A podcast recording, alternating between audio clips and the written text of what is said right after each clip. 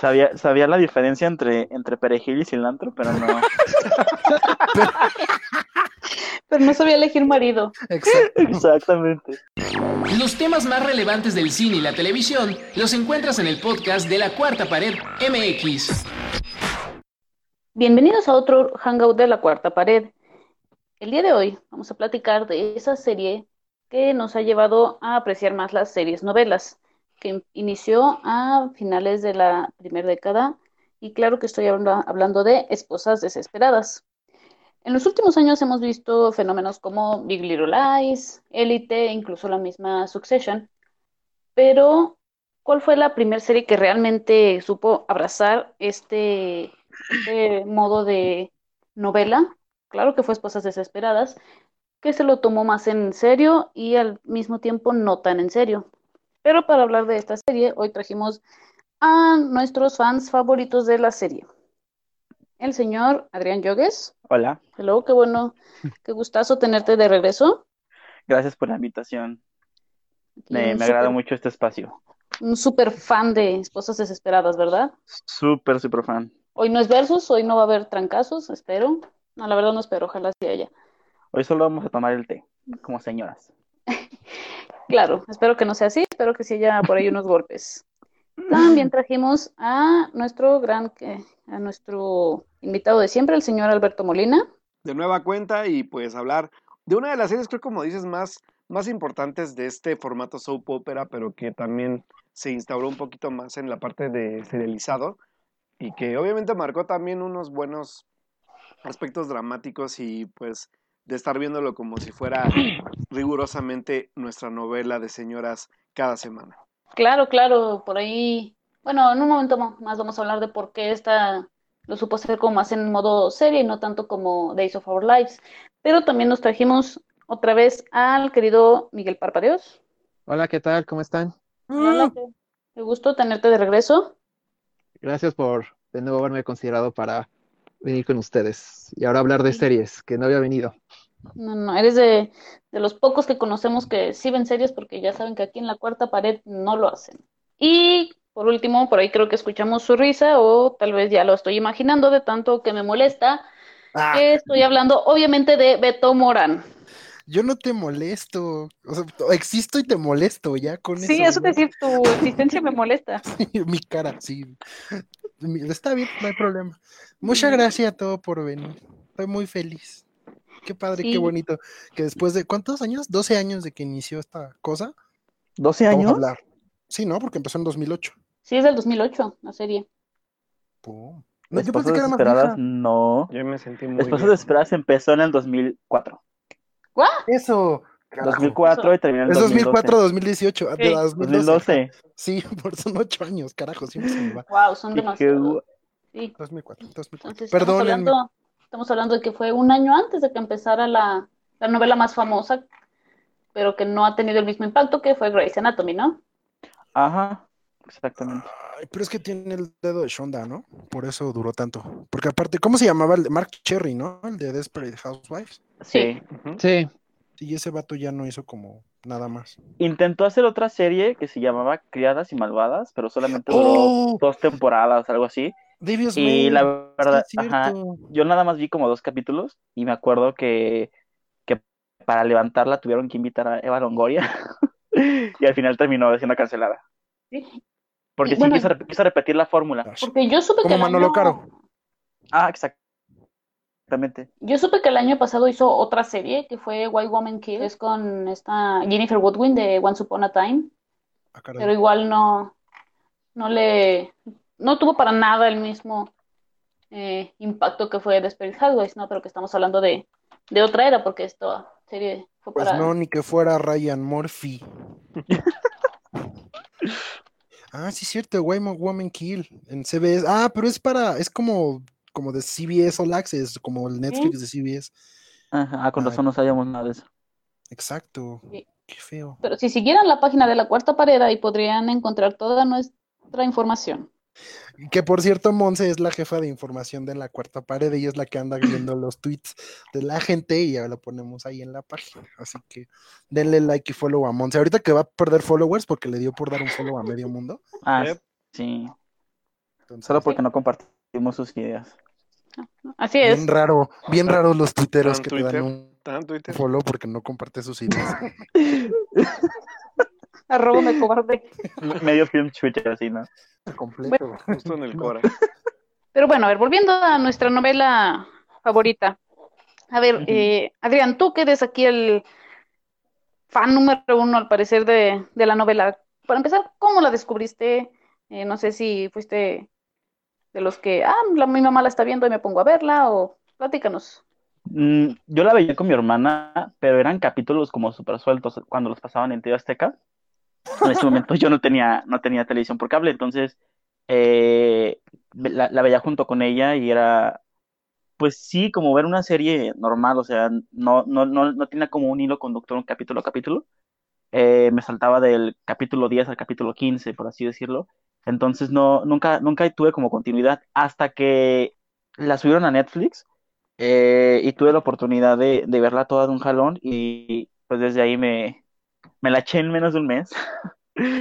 180 capítulos en menos de un mes y la verdad no me arrepiento, creo que es una de las mejores series que, que he visto y, y creo que, que sí revolucionó muchas formas de, de hacer televisión, sobre todo televisión enfocada en mujeres. Sí, sí, sí, por ahí también eh, mencionábamos hace un momento de Sex and the City, ¿no? Que, Sí, que vino justo después de esta. Y bueno, empezó precisamente toda una ola de series de este tipo. Eh, Miguel, ¿tú cómo llegaste a la serie? ¿Cómo la descubriste? ¿O la veías eh, cuando iba saliendo o te esperaste a Netflix? No, yo me acuerdo que yo la tenía como un poquito en mi radar, porque en ese entonces se estrenó al mismo tiempo que Lost. Y si, eh, y si mal no recuerdo, creo que en su momento, creo que cuando pasaron el piloto de Lost, justamente se hizo como que mucho ruido por justamente por los altos niveles de rating que tuvo. Pero después, obviamente, eh, si mal no, si no estoy mal en la anécdota, estrenan después el piloto de Esposas Desesperadas y tuvo un mayor rating. Entonces ahí fue cuando ya me empezó a saltar de algo tiene esta serie, ¿no? Porque no de, no de a gratis, o sea, con todo el fenómeno que fue Lost en su momento. Y dije, pues, ¿cómo es posible que una historia que sea como de puras este, señoras casadas tenga más rating, ¿no? Y yo me acuerdo que, bueno, en ese entonces yo seguía muchos como portales de series, de noticias y sí comentaban mucho de la popularidad, los ratings, pero no la veía y creo que fue hasta como que iba en su temporada 2, como creo que la empecé a ver yo como a la mitad de la segunda temporada. Y de ahí ya la empecé a ver y en ese entonces que pues no había ni Netflix ni nada de eso, pues eh, de forma pirata eh, tuve que empezar La a... palabra prohibida. ¿Qué? Delfines aquí, por favor. Sí, ¿verdad? Qué gran sorpresa. Sí, Eh, pues la tuve que meterme por ciertos lares del internet y pues ya la fui, la vi desde el principio y yo sí la fui viendo eh, conforme la iban transmitiendo en cable, creo que en el canal Sony, si no me recuerdo. Sí, era de Sí, Sony. en Sony. Sony. Ajá, yo también todavía me acuerdo que este, los capítulos que no veía, yo a la antigüita metía mi VHS, lo dejaba programado para que se grabara y Uh, ya lo veía yo, confiable. ya que yo tenía tiempo. Sí, Uy, con entonces yo, yo así- VHS. Ah, No sé exactamente de qué están hablando porque yo no había nacido, pero bueno. Entonces, así yo fue como me vi todo Desperate Housewives, así de como fue la transmisión en Estados Unidos, así temporada por temporada. Wow. Digo, yo no había nacido, entonces qué, qué gran logro, eh, honestamente. Eh, Beto, tú, para empezar, ¿sí viste la serie o no?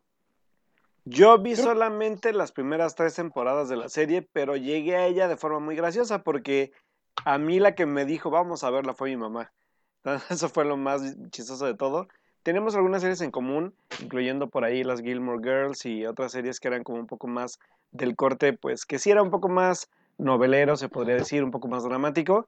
Y de Desperate Housewives sí la vimos desde el, el- del piloto, la primera transmisión, porque nos llamó mucho la atención la parte de la premisa que hablaba pues de este misterio, ¿no? Del who done it o, o qué fue lo que pasó para que este personaje que narra toda la historia de, de, la vida de las se- señoras de Wisteria Lane, pues viéramos qué fue lo que pasó y cómo cada una de ellas afectó a pues esta circunstancia que, que nos marcan, ¿no? Pero creo que sí, toda la primera temporada, al menos que es la que tengo más fresca, fue para mí un, un- un gran descubrimiento, sobre todo por la narrativa que maneja y por los personajes que van participando dentro de la historia. Eh, sí, pues bueno, esto de la narrativa que incluso hemos visto ya en otras series de esta misma, por ahí decíamos hace, eh, antes de empezar decíamos de Manolo Caro, ¿no? Que eh, su Casa de las Flores es básicamente Esposas Desesperadas. Morán, tú, a ver, tú no ves series, ¿la viste? No, sí veo series, nada más que veo series muy raras y veo series de señora, entonces sí vi, sí vi Esposas Desesperadas y de hecho la vi tres veces. La vi primero en, en, en Tebasteca, por eso me daba risa hace rato, porque yo la vi primero en tele abierta y me acuerdo que pues pasa casi medio año entre que la pasan en de Sony, o sea, ni siquiera es el estreno en Estados Unidos, porque con el estreno de Estados Unidos era como casi ocho meses. Entonces yo la vi, todavía me acuerdo que vi el final, porque aparte la pasaban de diez y media a once y media. Pues estaba súper tarde la, la, serie. Y luego la vi en Netflix otra vez, la vi solo y luego la vi en Netflix con mi mamá también, que no la había visto y le gustó. Entonces mi mamá era como de, yo quiero ser como Gabriel y yo, ay mamá, no pasas de Susan. A ver, a ver. Por favor, respeta a la señora Morán. Pero a ver, eh, aquí ya mencionamos eh, mamás, mencionamos señoras. ¿Es eh, Esposas Desesperadas realmente una serie para señoras o es simplemente una serie sobre señoras que a todo mundo nos gustó? Es una serie Híjole. para los que nos gusta el chisme. Ajá, de hecho sí. Pero o sea, el, el, el target sí son las señoras. El target sí eran las señoras. No, no, no, no, no, no, no. Ahí, ahí sí voy a, voy a diferir con todos, porque si precisamente Esposas Desesperadas se llevó los aplausos de toda la, la, la, industria televisiva, fue haber hecho una serie protagonizada por mujeres, guionizada por mujeres, con tramas serializadas sobre mujeres, que le gustaba a medio mundo. Porque eso, o sea, por ejemplo, si la pones a pelear contra Grey's Anatomy, pues Grey's Anatomy era un, era un, elenco multicultural, pero Esposas Desesperadas literalmente eran mujeres en el título. Y eso fue lo que le aplaudían a Mark Cherry, que, que creó una serie que se supone estaba dirigida para mujeres, pero que todo el mundo terminó viendo. Sí. Entonces, Mark siempre lo supo. Mark nunca dijo, esto es Sex and the City. Por ejemplo, Sex and the City sí era femenina más no poder. Sí. Pero Desperate Housewives era mucho más digerible para nosotros, para todos en realidad. Y es que también creo que, por ejemplo, o sea, si te, es, o sea, es un poquito como de cómo va la historia de las eh, series de amas de casa. O sea, creo que el gran referente, por lo menos en Estados Unidos, es como el arquetipo que dejó la de I Love Lucy, que era como esa mm. ama de casa que todos tenemos como en la mente de la perfecta sí. ama de casa, señora ama de casa, mm. lo que hicimos viendo en otras Brie Van de Camp. Brie, ah, ajá. Mm. Exacto, que justamente luego se ve mucho en el personaje de Brie, pero también en las series de televisión de allá, pues tenemos lo que es hechizada o infinidad de muchas otras que estaba como ese estereotipo de cómo debía ser una eh, ama de casa. Y uh -huh. creo que rompe un poco de esposas desesperadas justamente por la cuestión de que ese como arquetipo o esa imagen que tenemos de cómo debe ser ese tipo de persona, pues nos damos cuenta que pues una cosa es lo que vemos y otra cosa es lo que realmente están viviendo y de ahí obviamente pues ya el famoso título de desesperadas porque pues todas están ahogadas en su en su realidad y no en son su drama. ninguna. Exacto. en su drama, y es algo que creo que lo que todos, o sea, sí las obviamente obviamente pues, muchas señoras supongo que empatizan con esa realidad, pero creo que todos podemos empatizar en estar como que eh, encerrados en cierta forma en ciertas circunstancias y creo que, que eso causa un poquito de empatía con diferentes partes del público, supongo. No sé, es una teoría mía.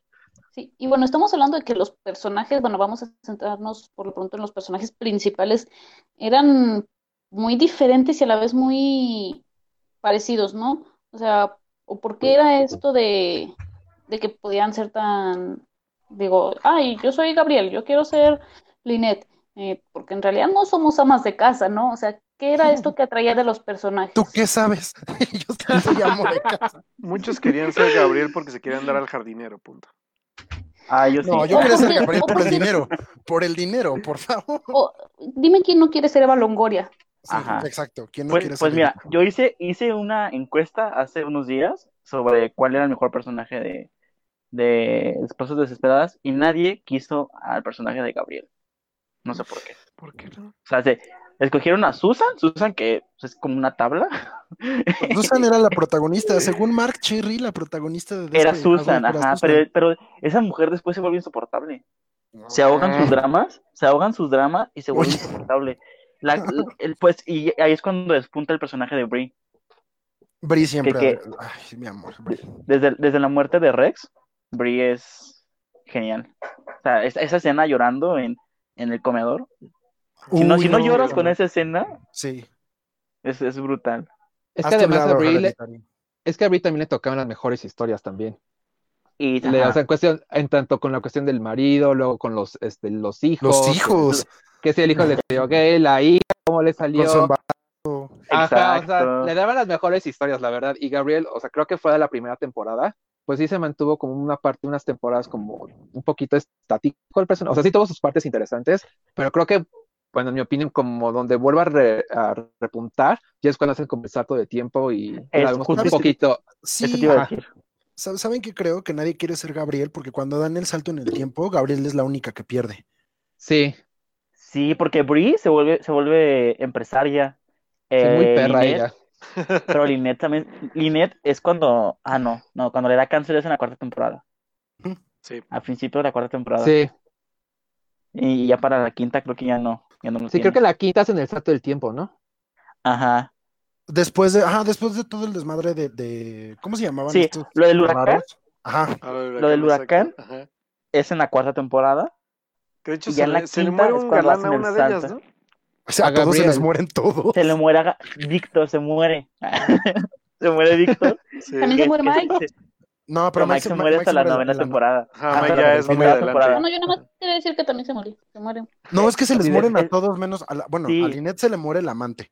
Bueno, la, la, la a Nora en el mejor Ah, capítulo sí, de la cierto, televisión de la ajá. historia. Y Es a esta, a Bri se le mueren dos. Y No, luego se le mueren. tres. Sí, ¿no? Uno Ah, lo no, mata. Orson no, se, Orson- Orson no se muere. no, Hodge no se muere. Y luego el, está No, el se- por- policía. es, eh, no, ah, mira, son, creo que son tres. Es el, es el farma, el, el farma, el, Rex. el que mató a Rex, ajá, el que, el que mató a Rex, dándole las pastillas. Rex, eh, son dos. Ajá. Y Carl es el tercero. Ay, sí, Carl es es el, es el, el ex esposo de Susan. Ay, Dios mío, sí es cierto. La pura pobrecito. tragedia. La pura A esa, mujer putería. también le- a esa mujer le tocó el, el drama de dramas de esposas desesperadas. No sabía escoger marido, creo que hasta el final. Es cuando. Cocinaba muy más. rico, pero ah, no la pongas a elegir marido porque me Sabía, sabía la diferencia entre, entre perejil y cilantro, pero no. Pero no sabía elegir marido. Exacto. Exactamente. Sí, este aguacate está maduro, pero ese güey no sé. Pero este güey no. Pero bueno, o sea, entonces estamos hablando de que la tragedia y el drama siempre fue más bien el protagon el verdadero protagonista de la serie, ¿no? No siempre, también había Porque- mucha comedia. Ah, no, sí, eh, de hecho, incluso en, Susan. en, en los Emmys, creo, pa- participa- participaba como comedia. Sí. Sí, siempre ganaron como comedia. Sí, Sí. porque no iban a ganar en drama. Era, el clásico No. movimiento de Jennifer López yéndose por secundaria para no competir con las grandes. Para que no la nominen. Em, pero sí, o sea, te digo, una como tragicomedia, ¿no? O sea, ah, se suicidó Sí. nuestra mejor amiga, hay que tomar el té para echar chisme. Sí, así. Ajá. Pero creo que, creo que era más una serie sobre, sobre la amistad entre ellas. Y creo que eso se muestra ya en la última temporada. Cuando. ¿Cómo se llamaba el esposo de Gabriel? No me acuerdo. ¿Carlos? Carlos Chavira. Ajá, Carlos. Ajá. Cuando Carlos mata al padrastro Spoiler. de. Spoiler, tiene. Bueno, tiene. creo que eso lo hubiéramos mencionado desde el principio, ¿no? De spoiler alert si no han visto la Ah, serie. sí. Sí, es que yo quiero hablar, eh, hablar este con spoilers. No, no, no, bueno, con spoilers. No pasa Cuando, nada. cuando esta Gabriel está enfrentando a su padrastro, le está diciendo, tú me violaste cuando era una niña, Ah, sí. eh, eh, Oscar entra a la, a la casa, lo golpea en la cabeza y el güey muere. Yep. Cuando las chicas se dan cuenta de lo que pasó, en ese momento Brie todavía tenía el, el remordimiento de conciencia porque su, su hijo había matado eh, a la mamá de Carlos, que la, A la la- señora. Ajá. la atropella, ajá. Entonces todavía tenía este, este, como, recuerdo. Se las debía. Se las debía. Ajá. Entonces dice, dice Brie, ¿sabes qué? Te vamos a ayudar y vamos a encubrir todo. Y ahí es cuando, a, a- a mí me parece que es cuando ya todas se unen, todos los dramas se unen en uno solo. Y es Es cuando que- todas ya se juntan para, para, para, para una sola causa, que es lo que pasa también en esta serie de Big Little Lies al final. Lo que Sí, es que cada, cada- cada temporada tenían, tenían un, un misterio que, por ejemplo, podría no estar relacionado con ellos, como cuando llegaron los estos que eran lo- los negritos que vivían del otro lado, o, o cuando fue lo de las infidelidades entre los ex esposos, pero nunca habían tenido un misterio de temporada que fuera, que, que las relacionara a todas. Y al final lo que hicieron fue de, ya los vamos a despedir, ahora vamos a meter a todas en el cochinero. Porque Sí. ya fuera que, que Susan no participaba, de hecho Susan no vivió en Wisteria Lane durante mucho tiempo. Sí, ya en las últimas temporadas había mudado, ¿no? Sí, Exacto, porque se perdió su mudó casa, la, tuvo que en vender, el ¿no? huracán. Ajá, sí, cierto. No, tuvo que vender la casa porque tenían problemas de dinero. Ah, por Mike, ajá. Ajá, por Mike, ajá, tenían problemas de dinero. Se tuvieron que cambiar a un departamento súper pequeño y ella siempre se lo recriminaba a Mike. Siempre. Ay, pobrecito Mike. Porque, porque le que decía que su muriera. hijo, que su hijo no iba a crecer en como el entorno de una familia y nomás una casa bonita. Ya sabes, la vieja loca. No, pero era, ese era el estilo, ese era el estilo de vida y precisamente también por eso Ah, sí estaban mucho. acostumbrados a un estilo de vida. Es que era un American Dream, literalmente Sí. era la vida de los suburbios. En Estados Unidos hay, hay lugar, los suburbios son colonias que están muy alejadas de las grandes ciudades, donde tienen todo, donde hay supermercados y no tienen a qué salir de su burbuja. Eso era Wisteria Lane. Siempre Sí. lo fue. La gente aspira a eso, ¿no? Aspira al, al jardín enorme, las flores bonitas, como todo Wisteria Lane. La tranquilidad de un suburbio. Y que de eso se burlaban mucho, ¿no? De, ay, el Sí. suburbio, pueblo chico, infierno grande. Infierno grande. Ay, qué bonito se escuchó eso.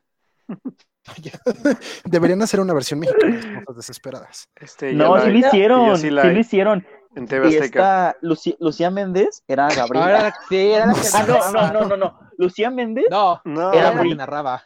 No, No, ah, Lucía sí, Méndez era era- la que narraba. era la que Era la que narraba. Y Ana Cerradilla era Era Gabriela. Gabriel, ajá. Pero una cosa bien rara, porque aparte fue con este, puras actrices de diferentes partes de Latinoamérica, entonces era una No. mezcolanza de acentos. No, es que hicieron, hicieron varias versiones. Pero la Pero primera, la Porque la primera-. La de Ana Cerradilla, si no mal no recuerdo, eran varias actrices de diferentes partes de Latinoamérica. Entonces era una, yo sí me acuerdo que era una mezcolanza de acentos, porque entre que una hablaba como colombiano, otra hablaba como Sí, venezolana, porque no era que- mexicana, las de, Sí, las de. Miami. Era de Azteca Era una América. mezcola- No era, no, era, no era como de TV Azteca México. Era de O sea que aquí América. éramos más in- inf- eh, incluyentes que en Estados Unidos, ¿no? Justo. Sí. Era como el Perfectos Desconocidos de esa época y en novela. ¿no? pero, pero aparte era bien chistoso porque siguieron literalmente Sí, toda la eh, línea. O sea, era la misma línea, ni siquiera modificaron nada.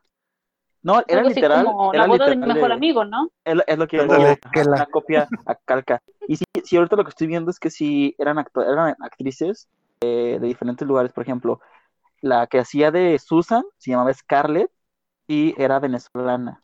La que hacía de Lynette se llamaba Lorna y era colombiana. Sí, estaba muy raro. Ana Sí, Ah, Gabriela Vergara también Gab- salía, no me acordaba. Sí, No tengo idea. Bueno, pero entonces estamos hablando, porque ahorita, ahorita que me decían que se hicieron varias versiones, estamos hablando que tuvo un gran, dejó un gran legado, ¿no? La serie. sí. Y justo de eso vamos a hablar regresando del siguiente corte. Estás escuchando el podcast de la cuarta pared MX. Y así como en la serie Esposas Desesperadas cambiaba la voz narrativa de vez en cuando, ahora me toca a mí eh, conducir, hostear, para que Monse le pueda entrar a los guamazos, porque dice Monse que quiere sangre y que dice que a mí no me sale. Entonces que me quite, que me haga un lado y que yo nada más les diga cómo- a qué hora se acaba el, el- el- el segmento. Entonces, ya platicamos de cómo Esposas Desesperadas construye una narrativa, de cómo cuenta estas historias y cómo se convierte en un hito gracias a las cosas maravillosas que tenían los guiones de Mark Cherry. Sin embargo, no todo era miel sobre. Y aunque Esposas Desesperadas se mantuvo en la cima de los ratings en Estados Unidos y a nivel mundial se convirtió en un fenómeno, detrás de cámaras sucedían cosas medio extrañas, dolorosas, que marcaron muchas veces el ritmo de las series. Y para eso, pues vamos a empezar primero con Adrián, que Adrián nos estaba contando en el corte un oscuro secreto de Esposas Desesperadas. Adrián, cuéntanos, ¿qué pasó con Ivy y por qué se fue de la serie? Pues es que creo que a todos los que vimos la serie nos sorprendimos con su muerte, ¿no? Eh, porque sí, el personaje había ganado mucha fuerza durante las temporadas cuarta y quinta, a mi parecer. Eh, era uno de los personajes más, este, mejor escritos de la serie. Entonces, eh, hubo, hubo ciertos rumores que, que decían que había eh, algunos problemas dentro de la producción, sobre todo con Mark Cherry, que eh, violentaba, por así decirlo, psicológicamente a sus actrices. estuvo estuvo medio, medio, medio extraño ese rumor, pero bueno. Eh, lo que pasó fue que esta actriz fallece, bueno, este personaje fallece en la quinta temporada, perdón, esta, esta, este personaje fallece en la quinta temporada y eh, pues a todos nos tomó por sorpresa. Después eh, nos, enteramos que, que, la actriz había demandado al creador de la serie por maltrato psicológico porque eh, decía que, que, durante las grabaciones, pues les... E-, era como el Hitchcock, por así decirlo, de, de las, de las series.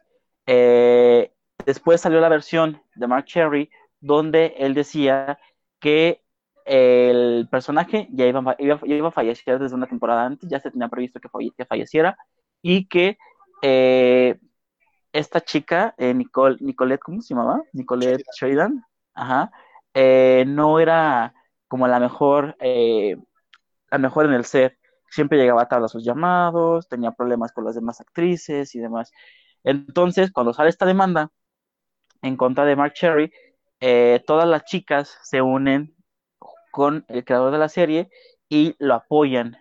Eh, tengo entendido que al final eh, esta, esta chica, Nicole, eh, terminó perdiendo la demanda y ya no, ya no pasó nada. Entonces, pues el, el, el, personaje simplemente desapareció de la serie. Sí tuvo como ciertas repercusiones en, en, en la, en la en lo que quedó de la, de la historia, sobre todo en el último capítulo, en el capítulo final, no sé si, no sé si se acuerdan, que todos los personajes los que fantasmas. fallecieron, ajá, eh, aparecen como fantasmas. Ella, ella no aparece en el, en el final. Y creo que a la actriz sí le fue un poquito mal porque eh, durante los últimos años ha dedicado su vida a hacer como comedias medianonas en televisión y hacer películas de bajo presupuesto. Creo que el, el, el el mayor éxito que tuvo hasta, hasta ahora pues fue esta serie de, de Dynasty, en el, el, remake de la de The CW, eh, pero tengo entendido que también la reemplazaron con otra, con otra actriz, creo que también tuvo problemas con la, con la producción, entonces, no sé, está medio extraño este, este, es que, este, como, este rumorcillo. Como bien dicen, cuando un personaje abandona abruptamente una serie es porque la regó, ¿no? Y hemos visto casos como en Grey's Anatomy cuando se fue el Dr. Burke, o en otras series donde de la es nada. Es el famoso caso del síndrome de Katherine Heigl. De Grey's Anatomy, que es cuando se te empieza a subir la fama, te haces diva y cámara, me quiero ir, ya no quiero ser estrella de televisión. Ahí el, o sea, eso es lo que le ha pasado a muchos. Lo que circulaba de, de Nicolette Sheridan era que su personaje se había vuelto demasiado relevante en la serie y que las cuatro protagonistas ya no querían que ella robara cámara. Entonces le dicen a Mark Cherry como de, oye, ella es una secundaria, ¿Cómo uh -huh. rayos es posible que le estés dando tan buenos guiones, tan buenas historias y que ella sea la que llama la atención? Entonces le piden a Mark Cherry que pues que disminuya su participación en el personaje, pero también Nicolette, como ya se sentía la diva y decía, ah, bueno, pues yo estoy levantándoles el show, les estoy levantando el evento, pues me voy a hacer una diva, ¿no? Al final se supone que el personaje ya se iba a morir, pero pues no es así, porque el personaje era un troublemaker, entonces era lo que le daba este picor a, a las relaciones, sobre todo porque era la que incluso siendo malvada, era buena y era, era una muy buena antiheroína en la televisión en ese momento. Sí. Y ¿Sabes también cuál? Perdón. Dime, dime, corre. Ah, es que también, también este Mark Cherry argumentó que el personaje ya iba a morir, que se iban a deshacer de varios personajes porque en ese momento estaba en una crisis económica muy fuerte en, en ABC y no tenían presupuesto para seguir este, pagando a los actores, entonces iban a quedar como con los más eh, los más importantes, iban a empezar a desechar. Eh, ese fue uno de los argumentos que, que Mark Cherry dio a la hora de, de, defenderse en contra de las acusaciones de esta mujer. Y muy triste porque en Esposas Desesperadas había muchísimos secundarios muy adorables. La verdad es que si algo tenían estas cuatro mujeres es que estaban rodeadas de personajes que sí eran muy atractivos. Monse, uh -huh. tú cuéntanos, ¿cuál fue el secundario que más adoraste de la serie? Obviamente Carlos. Por favor, el tipo le pusieron 87 veces los cuernos, él, los puso 58. Eh, estamos hablando de que quedó ciego, eh, mató a su suegro. No hay manera de no querer a Carlos. Era, era de los que se creían más cabrones, pero era tan pendejo, así, la verdad. Sí, es, es así como de, "Ajaja, yo soy el más cabrón aquí. Es así de Simón estúpido, eres más, eres el más estúpido de todos. No sé, se me hacía muy adorable Carlos y esta relación con Gabriel en la que a veces eh, parecía que no se querían, luego sí se querían. Eh, Medio de enfermita, hecho, ¿no? sí, sí, pero creo que era su manera, encontraban la manera de que, de que fu- funcionara esa relación a su modo, Sí. ¿no? Pero sí, la verdad es que Carlos a mí, no sé, a veces me daban ganas de darle una cachetada y a veces me daban ganas de abrazarlo. Ay, Por lo general lo abrazabas. o sea, Después de la temporada 5 lo abrazabas, porque sí, sufría mucho. todo le pasaba. Y tú, Miguel, a ver, cuéntanos, ¿cuál fue tu secundario favorito de, de- de Esposas Desesperadas? ¿Quién te gustaba ahí como para que lo ascendieran a regular? Yo tengo, bueno, uno y después otro que más, este, más eh, conforme avanza la serie, creo que se convirtió en otro de mis favoritos. El primero fue es de la señora McCloskey, que al principio era como que aparecía muy de vez en cuando y era como la típica como señora chismosona, viejita chismosona, pero creo que conforme va creciendo el personaje, eh, creo que se ve muy entrañable y hasta un punto de apoyo para todas las protagonistas. Entonces, Sobre todo creo para que ese es el- Lynette. Sí, es No, exacto. todo para Entonces, Gabriel, porque acuérdense que la señora McCloskey es la que resuelve el caso. Ah, Ajá, es entonces-. Entonces creo que ella, o sea, creo que al principio de la serie aparece casi muy poco, además creo que hasta era como más, este, como más de, de invitada, si no me recuerdo, y después ya fue como recurrente, y después yo creo que ya fue ya principal, pero sí creo que fue de mis favoritos, y el otro, que ya aparece más como en la segunda mitad, es este, el de Juanita Solís, que- Uy, Juanita. porque creo que, eh, la- o sea, ser hija de Gabriel y hacer como que la antítesis de ella, siento Sí. que le, le dio mucho al personaje de Gabriel y que funcionara mucho más en la segunda parte porque es todo, es todo lo opuesto a lo que Gabriel tal vez hubiera esperado de tener una hija. eh, o sea, creo que nunca, ella nunca se hubiera imaginado que su hija hubiera salido así como gordita, este, que obviamente ella se creía como una supermodelo. Y sí, a mí me gustó mucho la Juanita y siempre me daba risa todos sus, eh, en los embrollos y travesuras en las que se metía. 10 puntos para el que me diga cuál fue el peor error de que Gabriela no hubiera adoptado. Porque incluso es un intro de un, de un capítulo. ¿Que Gabriela no hubiera adoptado? Ajá, Gabriela iba a adoptar, Sí, pero no sí, sí. por algo. Y en la misma serie te cuentan algo sobre esa, fa- esa adopción fallida. Ay, no me acuerdo. Ah, Es de los que eran asiáticos y luego no, o algo así. No, cuando Gabriela llega al hospital para, para el niño que estaba en, en la fila de adopción, ve que Oh, la mamá es resulta fea. Y, Que la mamá que...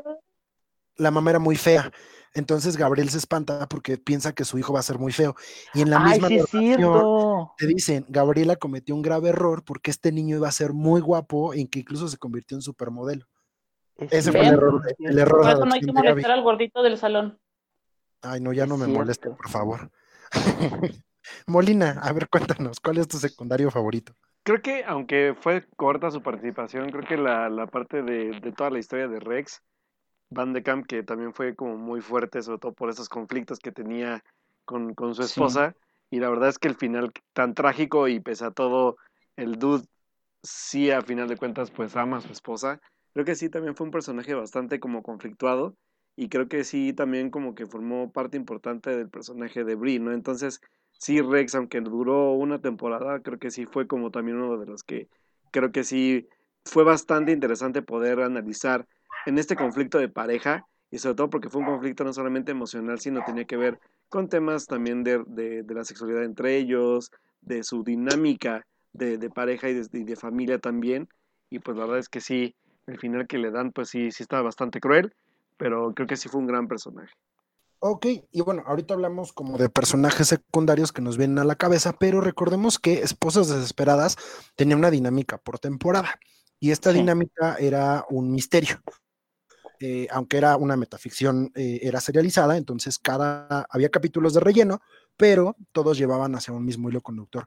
¿Ustedes se acuerdan de los villanos? ¿Cuál fue su villano favorito? A ver, vamos ahora con Monse primero. ¿Tú te acuerdas de, algún villano en especial? Eh, no sé si era villana o no, pero obviamente Edie era más bien, como decían, esta antiheroína, ¿no? que la ponían como la antagonista, yo la, la adoraba. Digo, no sé si ella cuente como villana o no. Era la quinta esposa, ¿no? Bueno. Porque aparte Sí, se era la quinta. Sí, pero sí era, con siempre Mike. era como, como la contraparte, ¿no? Se metió con Carlos y también con Mike. Con Mike. Sí, o sea, por eso te digo. Bueno, Y con también, Tom. También se metió con Tom, ¿no? Intentó. Ah, no, es- esa fue René. No, Esa fue la otra, la, la, la que era como, como Vanessa. Williams. Ajá. Ajá, René.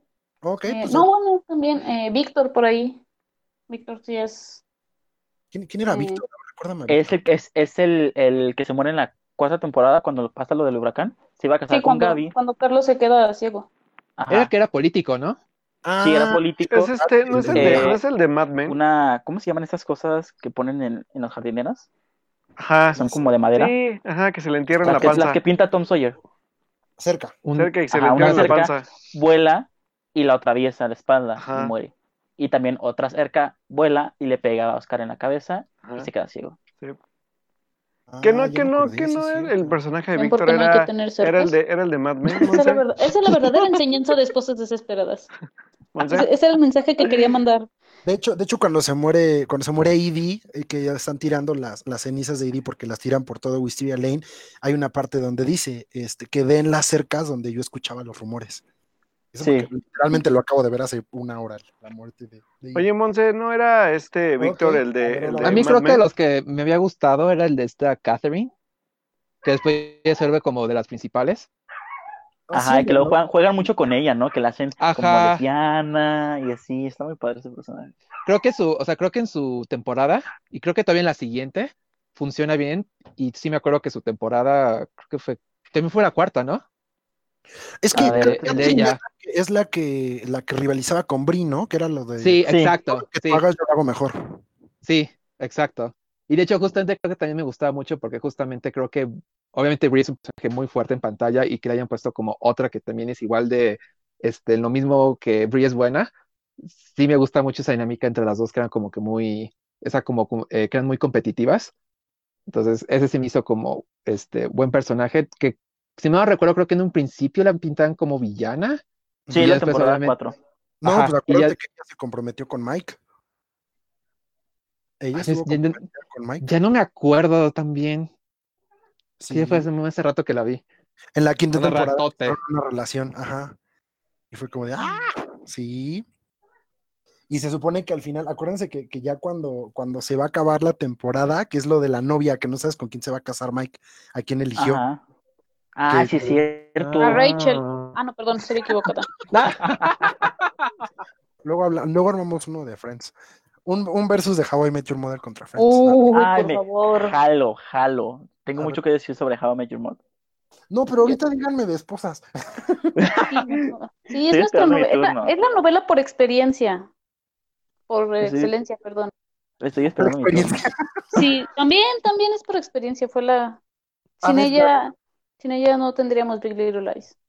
Sí, cierto. A ver, Adrián, pues cuéntanos tú. ¿Cuál es tu, cuál es tu secundario favorito? A mí me gustaba mucho Dave Williams. ¿Sí, lo, sí se acuerdan de él? ¿Quién? Es el villano de la quinta temporada, cuarta, cuarta quinta temporada.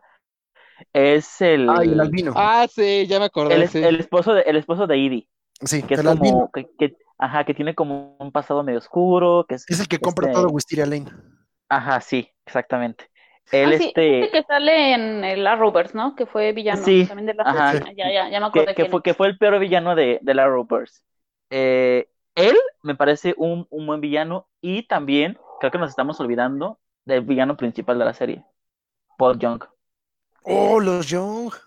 Sí, que él, él es el que desata todo. O sea, no es villano per se porque, porque igual estaba defendiendo eh, pues a su hijo y el legado de su esposa y también este pues quería defenderse de, de- de la hermana de esta señora chismosa que no me acuerdo cómo se llama. Ajá. No, no, es la viejita. La hermana, el- hay Felicia. una señora. Felicia, ajá, Ajá. ajá, ella Era la que sabía eh, todo. que ella está constantemente amenazando a Paul Young porque sabe que él mató a su, a su hermana. Entonces, Oh. este hombre lo que hace es defenderse, pero pues eso no le quita que sea un villano y que sea el villano de las primeras temporadas de la serie. Creo que ellos dos son mis villanos favoritos. Incluso al, al final, ahorita Mm. que estoy- me estoy acordando, el hijo de Mary Alice Young se vuelve millonario. Y en algún momento le van y le piden dinero, ¿no? No me acuerdo. Para algo Sí. le dinero. porque él es el, el hijo de Mary Alice, resulta que es hijo de eh, Mike Delfino, junto con otra chava que creo que murió por una sobredosis de drogas, algo así. Así es. Entonces, esta, esta chava, pues, era, era millonaria, y pues resulta que el niño, pues, tiene un abuelo millonario que quiere conocerlo antes de que se muera. El, el abuelo millonario se muere en algún punto de la historia, y el, este, este chavito, eh, ¿cómo se llamaba? ¿Cuál Bueno, el hijo de, el, el- el hijo, el hijo de Paul Young se queda con toda, con todo el dinero de este, de este señor. Hereda toda la fortuna de ese señor. Sí, y en algún momento lo- los hijos de, de Brie le piden, o la hija de Brie le pide dinero para algo, pero no me acuerdo para qué era. Era Zack. No me acuerdo. Zack se llamaba el hijo. Ajá, Zack, ajá. Que también tenía como una relación medio extraña con, con la hija de, La hija de Brie. ah, no, con la hija de, de Susan. Con Sí. Julie. Con Julie. Ajá. Sí, esto se la estoy confundiendo con, con la hija, sí, cierto. sí, sí. La hija de Brie es la embarazada. Sí, Sí. la embarazada, sí. Aunque también esta se embarazada. Sí, pero ella, ella de quién, de quién era el hijo de, nieto No me Susan? acuerdo, creo que, creo que fue un one night stand, pero pues al final terminó, terminó este, creo que le iba, me acuerdo que le iban a abortar, lo iba a abortar, y al final termina quedándoselo. Susan le dice que no, que ella le va a ayudar a cuidarlo. Ajá, sí. Ah, Ajá, que le dice que, que no importa lo que pase, porque ella, no- ella se va a Es una universidad. serie pro vida. deja saco mi pañuelo verde, ok, podemos seguir. Y porque pasa lo mismo con, el de- con la hija de Brie, nada más que ahí Brie se vuelve loca y finge un embarazo. Exactamente. Bri se vuelve loca, no te creo. Ah, la escena donde, donde te cuentan por qué Brie está loca por la limpieza está bien triste. Sí, Y de hecho, Bri es mi, bueno, ya más adelante veremos, pero Bri es mi, bueno, no, Lynette, las dos. Justo, justo de eso vamos a hablar en el siguiente bloque. Vamos ahorita un corte para que aquí le pongan pausa, vayan por agua, vayan a hacer pipí, vayan a buscar en Wikipedia quién rayos era Zack Young y Vayan a lavarse las manos. vayan a lavarse las manos, por ay, favor. también. Lávense bien sus manitas, su carita preciosa, no se la toquen. Y regresamos. Coronavirus. ¡Ah, coronavirus! ¡Coronavirus! Regresamos. Regresamos al podcast de la cuarta pared MX. Y ahora sí, vamos a cerrar este hangout de esposas desesperadas. La verdad es que ellos ya están también muy desesperados de platicarnos sobre los personajes principales, los arquetipos, las mujeres que definían cada una la personalidad que cualquier mujer en Estados Unidos y la gran mayoría en el resto del mundo quería ser. Porque hermosas como Gabriel, inteligentes como Lynette, pulcras y cuidadosas como Brie o pues Susan. Para, Era la, era la- era la chica en apuro siempre. era la chica, la damisela en apuros que tenía que rescatar Sí. el príncipe encantador, porque tenemos que admitirlo, de entre todos los galanes de la serie, parece que Max se lleva las palmas. Vamos a hablar de eso. A ver, cuéntenme, háganse pedazos. ¿Quién es la mejor esposa desesperada? De las cuatro. A Vamos a, ver, hablar. yo quiero que todos hablen, pero al final la que no mencionen yo digo que va a ser ella. Va, Monse quiere guamazos. Entonces, a ver, Ok. Miguel, ¿cuál es tu esposa desesperada favorita? Yo estoy muy dividida entre Brie y Lynette. Y creo que es porque Brie y Lynette son como que las más, digo que tuvieron las mejores historias, pero aparte creo que fueron las que están más relacionadas como, pues no sé, creo que son como el tipo de ama de casa que tal vez, en mi caso, tal vez yo estoy, conozco más o he visto más, eh, que es como obviamente, pues está, en el caso de Brie, esta mujer que es, trata de ser la mujer eh, perfecta en su familia, en su hogar, que toda la perfección, y Lynette que como es un poquito como que, este, pues no en ese sentido, pero ella está más como en su cuestión de entre ser ama de casa, lidiar con su familia y al mismo tiempo tener una carrera. Entonces creo que esos dos eh, personajes son para mí mis favoritos, aunque creo que voy un poquito más con Brie porque, pues no sé, creo que como lo interpreta, ay, se fue el nombre de la actriz. Este, Eh, Marcia puedo- Cross. Sí, Marcia Cross.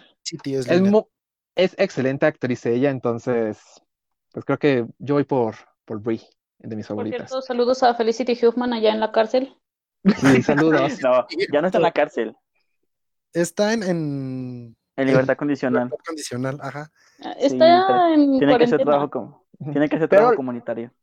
Pero lo que yo sí voy a decir es de que aunque digan que Susan es, es el peor personaje, está ahí por una razón y yo sí voy a defender el personaje de Susan. Entonces, bueno, si quieren dejo para que cada quien diga este qué les parece, este cuál sería su personaje favorito y ya discutamos.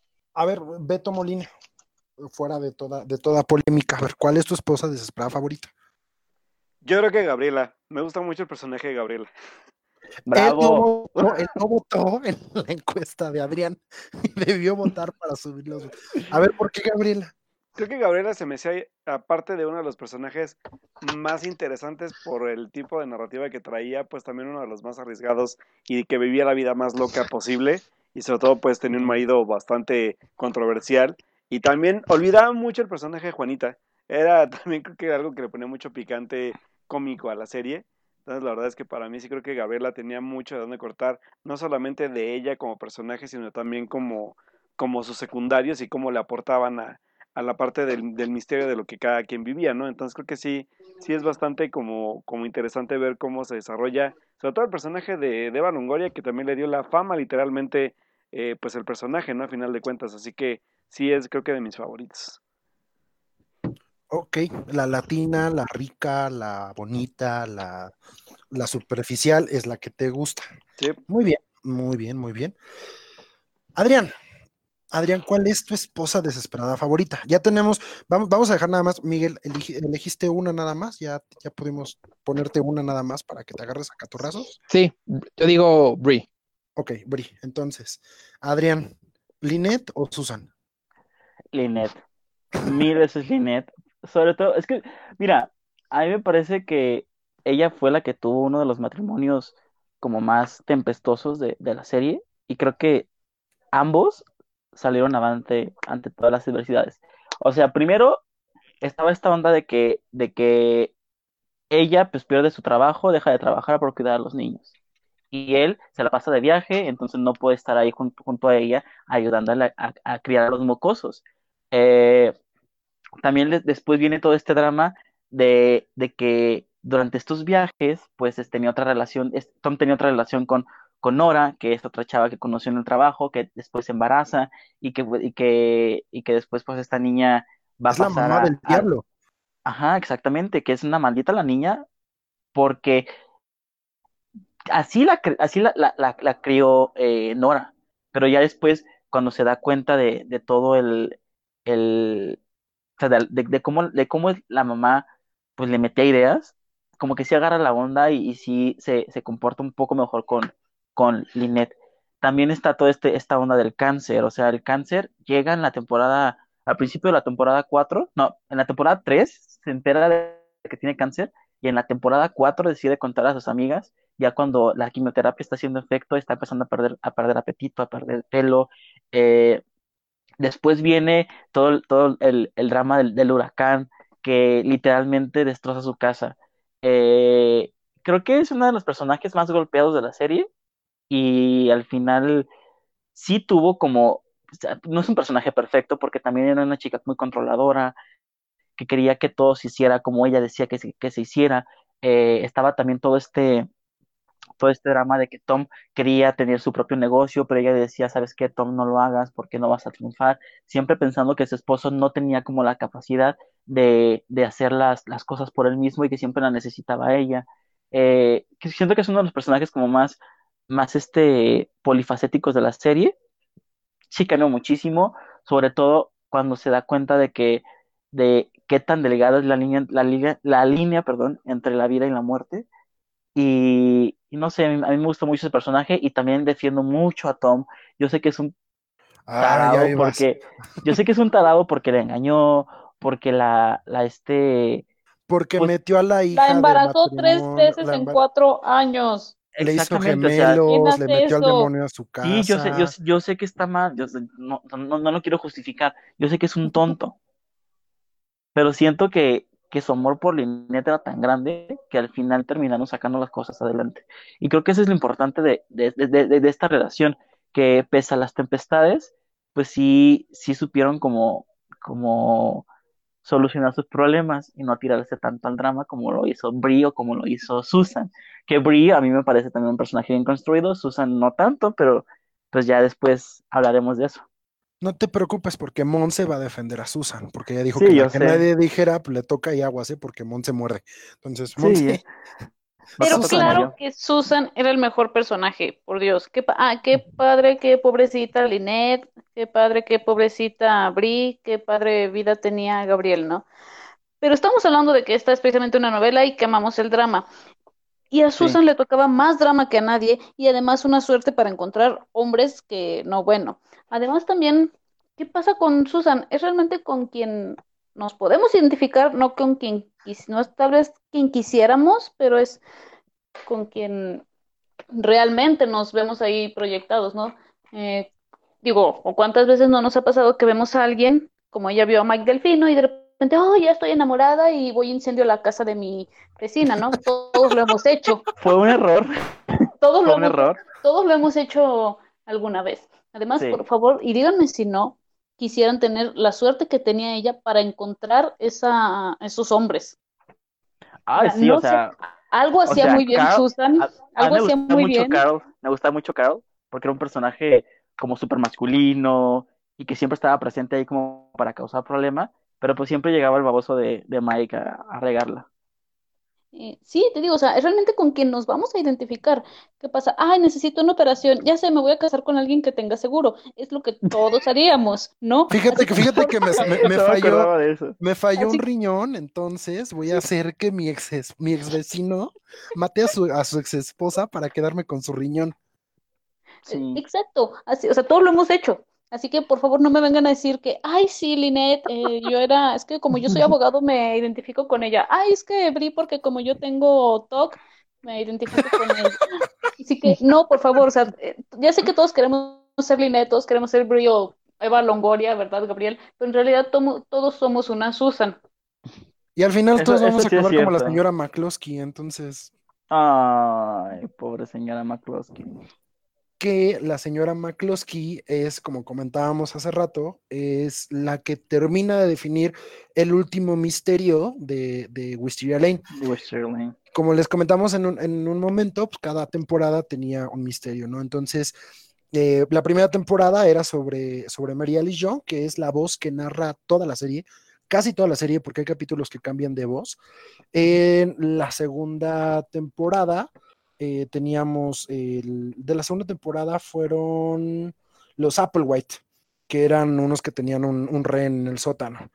Luego en la tercera temporada es cuando viene lo de Orson, que descubren que según mató a su, a su esposa Alma. En la cuarta temporada es cuando llega Catherine, que hace la vida de cuadritos, Catherine Mayfair, en en específico a Susan, de hecho. Luego, la quinta temporada es cuando todo se quiebra porque hay un salto temporal de cinco años, donde pues crecen los niños, ¿no? En especial los gemelos, por ejemplo, que, crecen y, los bebés y todo lo que sucede después, de, después del desastre que tenía, que, que pasó en la cuarta temporada. Esto, ojo, que fue gracias a la huelga de escritores y después Esposas Desesperadas no fue la única afectada, sino que se llevó entre las patas a varias, entre ellos a, a Doctor House y a Grey's Anatomy y a Lost, que casi se cancela, ¿no? Luego, pero, pero de Paradise Housewives sí supieron salvarla muy bien la, esa temporada. O sea, sí Lograron. bajaron bien el balón. Sí, les estuvo muy bien bajado el balón. Porque sí Lo- hubo otras que sí lo, sí hubo otras que sí les dio, pero en la torre bien fue en la, en la historia. Y creo que aquí los guionistas sí la, la lograron salvar esa temporada, sí me acuerdo. como Doctor House, que sí lo arruinaron durante mucho tiempo, como por tres temporadas, ¿no? Y entonces, de, de todas estas temporadas, de, la- de las ocho temporadas que tuvieron, a ver, Miguel, tu, tu capítulo favorito. Ah, favorito, favorito. O una trama en específico que te acuerdes y digas, esto fue lo que, lo que más me gustó de toda la serie. Es que creo que extrañamente el que más tengo, se me, se me quedó más grabado es el del huracán. Porque se me hizo tan raro de... O sea, sé que en este pueblo parecía que al final, bueno, no pueblo, el- este suburbio, parecía más que pasaba ya de todo en un No, y volvemos, la única amiga que se dio cuenta de, de irse de ahí fue Susan, de nada. Sí, Sí, al final sí fue la más lista en, en irse ya, decirle adiós y ya nunca más regresar. Eh, pero sí es que llega, llega un punto en la serie en la cual sí empieza a pasar ya de todo, de todo. Y creo que de las cosas ridículas que pasaron, pues es un poco ridículo, fue lo del huracán, y creo que es por eso que se me quedó más grabado eh, ese capítulo, en especial porque ya te lo habían, no mal- si no me recuerdo, creo que al principio ya te empiezan a decir del episodio de que, ah, va a morir tal persona y mm, tienes que saber como lo que va a pasar, entonces tú ya estás con la expectativa de que, ah, sí, va a pasar esto, y pues obviamente ya conforme se desarrolla el episodio, pues sí ya, por lo menos yo sí me acuerdo que, ¿sabes? Cuando lo vi, no me esperaba el- lo que, cómo termina el episodio, que, este, que era con la muerte de, oh, ya lo habíamos comentado hace rato, el galán de. Gabriel, de Víctor, ajá, que sí, yo no, yo no me esperaba en ese, en ese entonces que lo iban a matar, más bien que iba a morir. Yo pensaba que todavía se iban a alargar más la, este, esa trama. Entonces creo que es el que tengo como extrañamente más presente de toda la, la serie ahorita. Y cuando, el- creo que otro que también este, tengo muy grabado es cuando a Lynette le dan el anuncio de cuando tiene cáncer, porque sí se me hizo como muy emotivo esa escena que están, como que momentos antes Tommy y Lynette están como que muy peleados. Y cuando le dan el, le dan el anuncio de que, ah, pues tienes cáncer y como, creo que, si no me recuerdo, los dos bajan la mano y se la, se la toman. Se me hizo así Sí, todo muy- bonito. o sea, se me hizo muy bonita escena y como en esa tragedia, así como que los dos reacciones como de no, lo que importa es que estemos juntos. Sí, se, fue lo que ahorita sí se me quedó más grabado, así ahorita de momentos que recuerdo, fueron los que más, más se me quedaron grabados. Fíjate que ahorita que dices lo del huracán, cuando, cuando sale ese capítulo, y otro que seguramente alguno de ustedes va a mencionar como un favorito, te avisaban, va a morir un personaje, pero no te va a decir quién. Al final, pues nunca se murió un personaje importante más allá de, de la señora McCloskey o de Mike. Este, pues eran personajes secundarios, pero sí cambiaban el destino de la serie, como dices, ¿no? Ahorita que se murió Víctor y que Carlos queda ciego, hace que Gabriel regrese a casa con un Carlos pobre, porque aparte es cuando se quedan, se quedan sin dinero. Entonces, vamos con Monse. Monse, ¿cuál es tu capítulo favorito de la serie? Me voy a ir por el piloto, porque la verdad te voy a decir que es uno de los mejores pilotos de todo el siglo XXI. Eh, supo atrapar inmediatamente al público y dejando claro más o menos cuál iba a ser el tono de la serie, ¿no? Un, con humor y drama, algo que después, unos, va, unos cuantos años después, haría Orange is the New Black y le daría toda la eh, el dinero y toda la fama a Netflix, ¿no? Pero en el piloto, o sea, vamos a que escuchas, ah, sí, qué bonito es aquí en Wisteria Lane, y este te está narrando bonito, y de repente, ¡pum! Ah, caray, ya se suicidó la morra esta, ¿qué pasó? Y te digo, ya a partir de ahí sabes más o menos para dónde va a ir la serie, te sientan el tono, te presentan a los personajes y te dejan con ganas de, de más, y que eso es el objetivo de un capítulo piloto y creo que es de los que mejor lo han hecho. Y justo es donde empieza con este misterio en, en- en, este, ingeniería a la reversa, ¿no? Donde me acabo de matar. ¿Quién fue mi asesino y por qué me maté? ¿No? Esto, esto era lo, lo más padre. Tú, tú que seguramente te acuerdas, ¿tú sabes si el piloto de Esposas Desesperadas pasó después de un Super Bowl? No, no, no, no. No, no, no pasó. Muy, muy rara vez hacen un piloto después de un Super Bowl.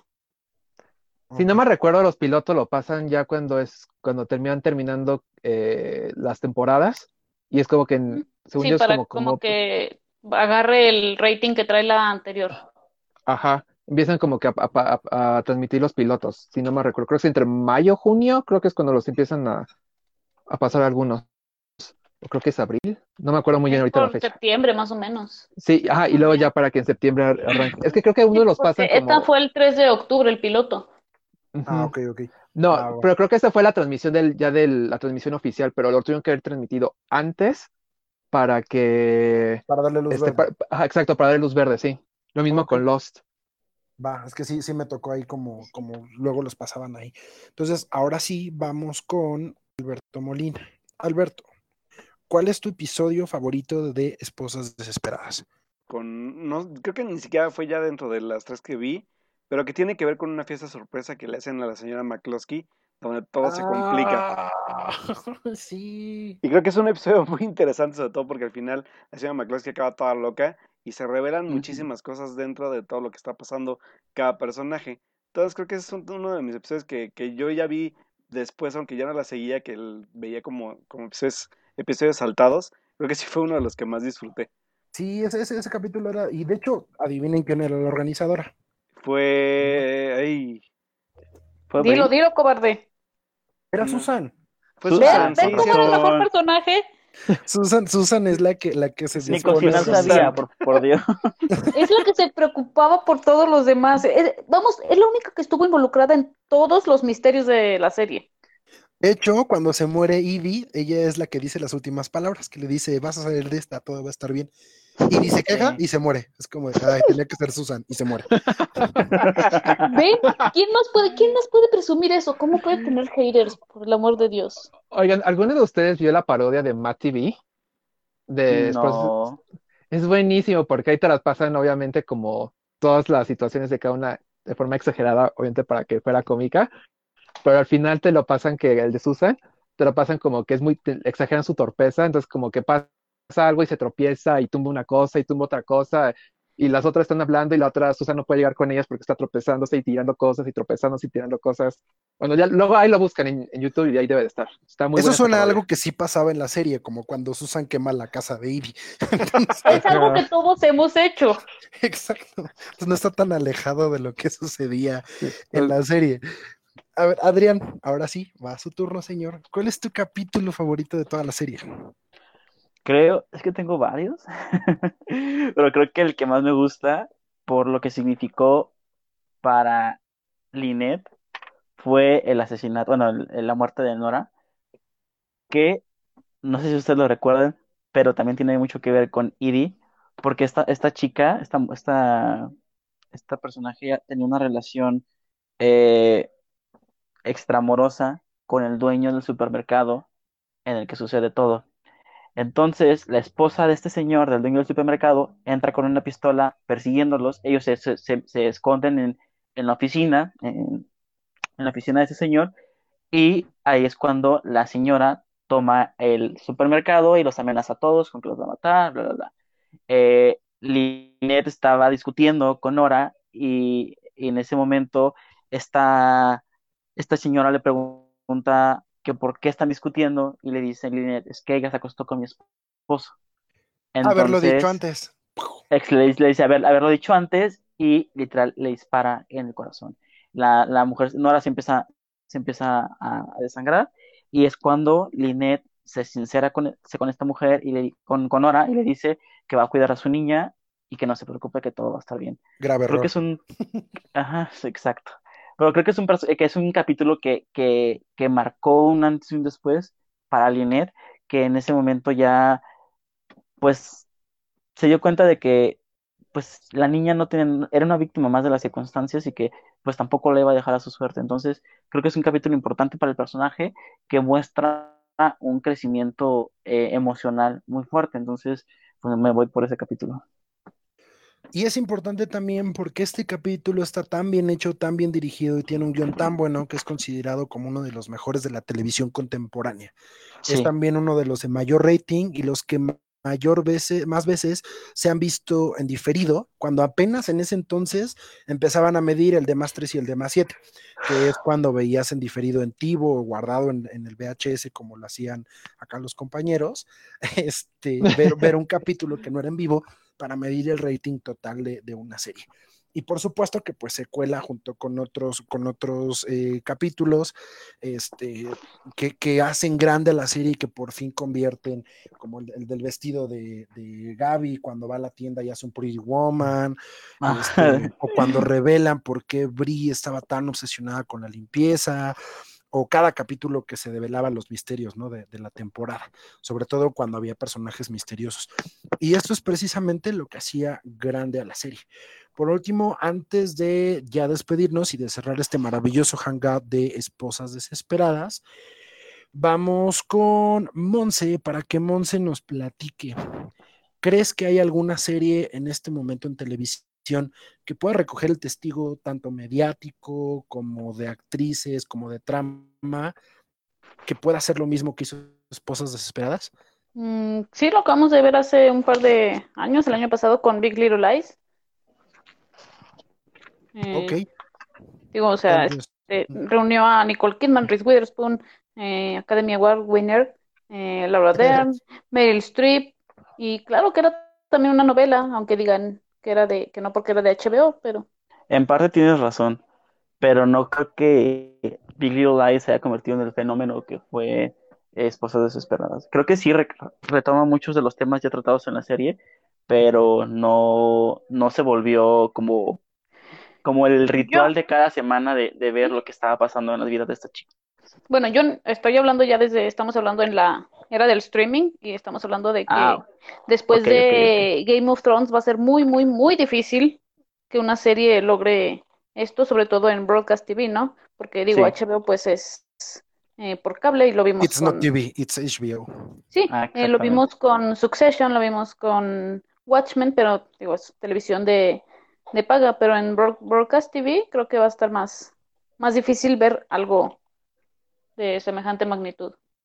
Sí, yo igual estoy de acuerdo con Monse en- de Big Little Lies, porque sí creo que, o sea, obviamente no va a haber un, o que se vuelva a repetir de la misma forma eh, que haya otro eh, Desperate Housewives. Dudo que se repita, o por lo menos de la misma forma, pero sí creo que eh, el impacto que dejó en, en cuestión de cultura pop, creo que se reflejó mucho también en literatura, que también dio más a un auge de libros de, que mostraran justamente amas de casas que parecen, lucen perfectas y obviamente atrás tienen eh, muchos problemas. Y creo que justamente de los libros, pues ya salió el de Big Little, Li- este, Big Little Lies y de ahí ya salió la, la serie de Netflix. Entonces creo que más bien ella, este Big Little Lies como que recoge un poco la estructura y un poco como este, ciertos elementos que se manejan en, en Desperate Housewives, pero creo que Big Little Lies, al fin y al cabo, el tema, o sea, sí son eh, esposas, amas de casas, pero creo que al final ahí también un poquito la, el tema es otro que es más como que el abuso y la violencia doméstica. Ok, y a ver, me quedo contigo, Miguel. ¿Estarías abierto a una secuela de Esposas Desesperadas? Una secuela directa, no remakes como los que ya platicamos, no versiones en, en, en Animal Crossing o en Minecraft, no, una secuela directa de lo que ya vimos. ¿Te gustaría No, verla? no, para nada, porque yo creo que ya para la edad que tendrían ya las actrices, pues básicamente sería ver como Golden Girls, pero versión drama. Entonces, y ya existe Golden Girls, entonces, eh, pues no, Sí. no le veo el caso. Yo no, a mí no me gustaría ver, porque, o sea, no es que diga, ah, no me gustaría ver historias de eh, mujeres en la tercera edad. No, o sea, O de los hijos a lo mejor, como, como va a ser Gossip Girl, ¿no? Que es una nueva generación. Que sigue Al menos que igual fuera, siendo una pero- mala idea. pero entonces ya no sería tal cual como una secuela directa, o al menos que tal vez retomaran como que los hijos, pero también al final como te plantean, como te contaran las historias al final, sino como las dejaron, mm, por lo menos a mí no me da la sensación de que una segun- una secuela. ¿O te mm, gustaría, no. bueno, ya yo entiéndome un poquito aquí, entonces un spin-off, aunque sea de algún personaje que digas, uy, este, este personaje me encantaba y quiero ver qué fue de él? No, del, yo tal vez, del hijo de Brie. yo tal vez, sí, o sea, tal vez que hicieran como otras nuevas esposas y otras, este, tal vez otro vecindario y otras esposas, ahí sí tal vez diría, "Mm, va, porque tal vez sí me gustaría ver como cómo sería esposas esperadas ya en nuestra época y especialmente lo que ya hemos tenido, lo del Me Too y toda esta cuestión de, este, de esta cuestión de nuevo feminismo que hay en, en, tele y en cine. Creo que sería muy interesante ver cómo sería la serie si se hiciera ah, en nuestros tiempos. Que me da mucha curiosidad. Que fue más o menos lo que pasó con Orange is the New Black, ¿no? Que fue nada más que pues en la cárcel, ¿no? En vez de en los suburbios. Justo. Sí.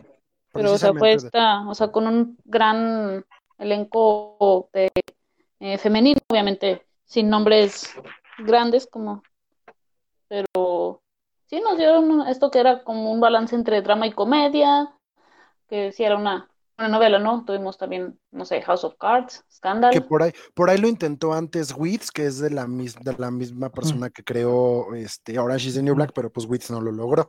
Entonces, pobrecito. Es más, pero. Creo que lo que sería como una especie, como pongo comillas, comillas, tal cual la heredera directa, es sin duda es Pretty Little Liars. Ese es como tal Mm. cual, es para Sí. adolescentes, Sí, pero ese sí es como, esa es la heredera así directa de Desperate Housewives y creo que de ahí Pretty Little Liars ya se ha colado, pero que si Riverdale, que si Elite y todo ya se ha vuelto como que el esquema ya para muchas series juveniles. Entonces yo sí Sí. creo que tal cual heredera, directa, directa, directa, yo lo considero que sería Pretty Little Liars, porque igual son cinco protagonistas mujeres, están resolviendo un misterio, cada una aparentemente parece perfecta, pero obviamente son adolescentes que tienen problemas y ya como más o menos lo mismo que Esposas Desesperadas. nada más que no me recuerden el final. Ay, sí, el final estuvo del... Ha sido el peor No que he visto en mi vida. No me acuerdo del final, ni siquiera lo vi. Nadie, No vale nadie la- sabe cómo termina. No vale la pena mencionarlo. No, no, ya cambiemos de tema. Ok, y vamos ahora con eh, el detonante de todo este hangout, que fue precisamente la encuesta que hizo, que hizo en Twitter, la penúltima pregunta de la noche. Adrián, Sí. ¿dónde están ahorita las cuatro esposas? Así rapidísimo en tu cabeza, ¿dónde está Susan? ¿Dónde está Lynette? ¿Dónde está Brie? ¿Dónde están? Es más, vamos a hacer algo. Que está en tú, servicio comunitario. la esposa que tú defendiste, Adrián, ¿dónde está Lynette ahorita? Linet ahorita está eh, cumpliendo servicio comunitario, está pagando una multa de eh, varios millones, bueno, va- varios miles de pesos después de que, de que pagó por, por falsificar este el, el examen de admisión universitario de su, de su hija. Sí, está, es, es, algo, es algo que Linet haría. O sea, siendo Sí, sincero, es algo que Linet, como que se quedó en el personaje. Es que esto es Eh, lo más gracioso de la situación, es lo más gracioso que tal cual, es, tú lees lo que hizo la actriz y dices, es que esto parece tal cual una trama de esposas desesperadas. De esposas Ahorita- Es la secuela, les dije que la Exacto. secuela. Ok, Sí. Beto, ¿dónde, ¿dónde está Gaby ahorita? ¿Qué está haciendo Gaby ahorita? Un super empresario y viviendo la vida loca, conduciendo eventos en donde pueda de Hollywood y además haciendo películas de comedias que nadie recuerda, pero que por ahí también anda haciendo películas que pues puede y que le gusta hacer, ¿no? A final de cuentas. Te olvidas de algo muy importante. ¿De qué? Es la mamá de Dora la Exploradora. Exactamente, cierto, olvidé eso. Se volvió exploradora y tuvo una hija que, habla con los animales. Ahora Muy es la- ¿eh? La, la, ok, no, voy a decir nada, ya ve. No, basta, no, no, no es la, es la mamá de Dora, por favor. Sí, yo, ok. ¿Qué, qué mamadora qué? Que la mamá no, basta, no. Miguel, ¿dónde, ¿dónde está ahorita Bri? Brie, ah, ya, En su pues, casa. de lo que iba a decir, en su casa, bien, ¿y tú? Pues ahí, feliz. ¿Qué está haciendo Bri en este momento? Pues, ahí sí le perdí la pista a Marsha Cross y Brie, el personaje, pues, o sea, ha de estar feliz, supongo. No, yo sí sé. Eh, ¿Qué está Perdón. haciendo Bri? ¿Qué está haciendo Bri? A ver. Además de eh, estar en su bueno, casa. Marcia, Ah, Marcia Cross, le había, eh, le había dado cáncer, ¿no? sí, le dio cáncer anal, lo cual está muy raro. O sea, no sabía que podía dar cáncer ahí, pero bueno. Eh, Se puede dar Pero- en todos lados, amiguita. sí, ya, ya, ya, ya estuve investigando y sí, está medio, o sea, mal, mal- mal de mi parte no saber eso. Ahorita, eh, bueno, después de la serie, se tomó dos años sabáticos, no hizo nada. Entró a, a hacer algunos capítulos de, de, de La Ley y el Orden, Unidad de Víctimas Especiales, y de ahí el creador de Cuántico la llama para que, para que tuviera un papel como secundario en la serie, eh, en el que interpretaba a una senadora que estaba a punto de hacerse el poder de Estados Unidos. Eh, después de esto, que creo que la serie la cancelaron como en 2016, ella deja la actuación y se dedica completamente a su vida personal y a, eh, a su labor altruista. Ella apoya a una organización que se llama Because I Am a Girl, que eh, defiende los derechos de las niñas y de las mujeres y busca erradicar la violencia de género en el mundo. Eso es básicamente Interesante. lo que está haciendo. Sí, pero este es un ejercicio de imaginación. es ¿Dónde, ¿Dónde pondrías tú al personaje? Ah, yo, Pero- ya te, ya- te dije. Ah, sí. Beto, lo entendió perfecto, pero, pero, pero como ya no hay tiempo, me voy a ir directo con Monse. Monse, ¿dónde está Susan? Porque acuérdense que Susan fue la Claro, primera que abandonó bien. Wisteria Lane. Claro, Susan en este momento está viviendo en Beverly Hills, donde la echaron de Real Housewives of Beverly Hills, ¿por qué? Porque pues simplemente no encajaba con ellas, así que abrió su propio reality de Netflix, invitó a Brie para hacer la nueva Marie Kondo. Ok. Susan decidió, dicen, ¿saben qué? Lo mío no es estar frente a la cámara, seré la productora. Ya no he incendiado ninguna casa de sus vecinos, quiero dejar claro eso. Y está felizmente soltera y con sus dos hijos, y ya es abuela.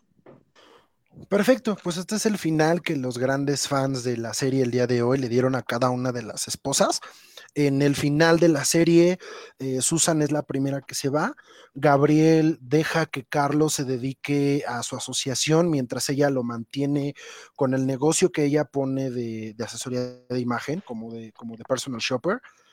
Bri ella inicia una carrera política, de hecho es la segunda que se va al parecer de, de Lane y se vuelve alcaldesa de un pueblito sureño y luego llega a la Cámara de Representantes, que es lo que dicen al final.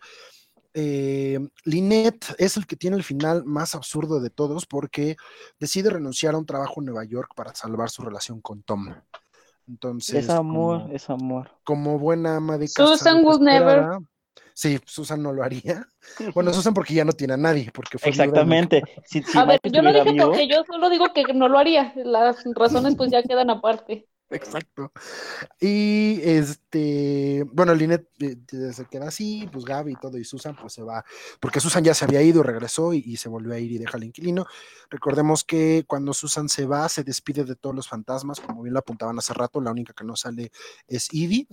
Y eh, ella hace la, hacen la promesa de que se van a volver a ver cada año para jugar canasta, que era lo que hacen juntas, pero al final Mary Alice es la que les dice que ellas sabían perfectamente bien que no se iban a volver a ver.